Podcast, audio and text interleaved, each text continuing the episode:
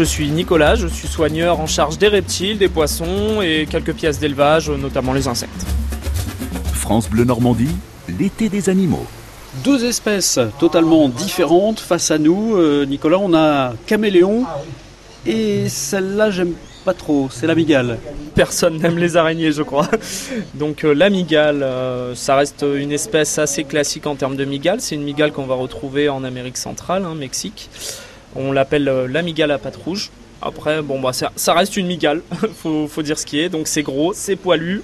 Caractéristique de cet animal, contrairement à ce qu'on pense, euh, ça se jette pas sur nous pour nous mordre. hein. C'est un animal qui sait qu'il est petit et fragile. Donc euh, si vous l'embêtez, en premier lieu, ce qui va vous arriver, c'est de recevoir des poils urticants au visage. Donc pour ça, elle va utiliser ses pattes arrière et arracher les poils qui sont situés sur son abdomen et vous les projeter en série de façon à vous faire reculer. Si ça suffit pas, effectivement, euh, il peut y avoir morsure. Mais C'est-à-dire qu'au premier abord, c'est en plus elle qui a peur de nous que l'inverse. Ah oui, oui, un animal euh, en général, euh, si vous faites euh, 35 fois sa taille, voire plus, euh, il va pas chercher à vous embêter. Les seuls qui font ça, c'est les moustiques. C'est quoi sa taille? Alors taille, euh, allez, on va prendre la circonférence avec les pattes, on va être sur une quinzaine de centimètres, une petite coupelle de 15 cm de diamètre, c'est pas mal. Oui, là, c'est pas la petite araignée qu'on a à la maison. hein. Non, non, personne n'en veut à la maison. Bon, et alors euh, là, juste à côté, le caméléon, ça c'est plus sympa. Oui, ça parle plus, surtout que là, ce qu'on a en face de, de nous, ce sont les, les petits qu'on a sortis il y a, il y a quelques semaines. Donc euh, cette espèce de caméléon, parce qu'il en existe beaucoup, elle nous vient de Madagascar, donc on appelle ça le caméléon panthère.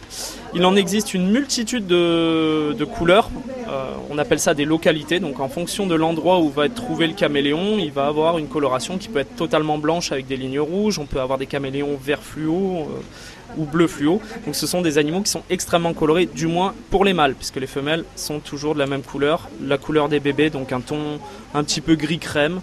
Et les femelles restent quand même bien plus petites que le mâle, hein, au moins deux fois plus petites.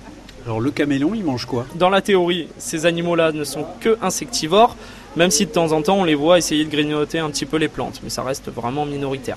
Donc au niveau des insectes, euh, ça va manger tout ce qui passe à sa portée, ça peut être des mouches, des sauterelles, euh, des scarabées, des papillons. Donc en captivité, on n'a pas ce panel de, choix, on en a quand même pas mal, on va avoir des sauterelles, des grillons, des blattes, des mouches, pourquoi pas. Donc on varie au maximum de façon à les faire chasser, parce que ça c'est important. hein. Si on nourrit des caméléons en la pince, au bout d'un moment on va avoir des animaux qui sont dégénérés, hein, ça, ça marche pas comme ça. Donc on leur laisse ces animaux vivants dans le terrarium et ils chassent avec leur langue, comme tout le monde le sait. hein. Les, les caméléons projettent leur langue, elle va coller la proie et ça revient dans la bouche. Alors là, ils sont tout petits, ils sont bébés. La taille adulte, c'est quoi?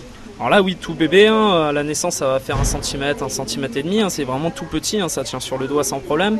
Et adulte, euh, ça varie en fonction des, individus, mais euh, pour une femelle, allez, si on prend la queue, parce que la queue est quand même longue, on va aller ouais, 25-30 cm. Mais après, c'est vrai qu'une fois que la queue est enroulée, c'est tout petit, et les mâles, comme j'ai dit, peuvent être facilement deux fois plus grands que les femelles.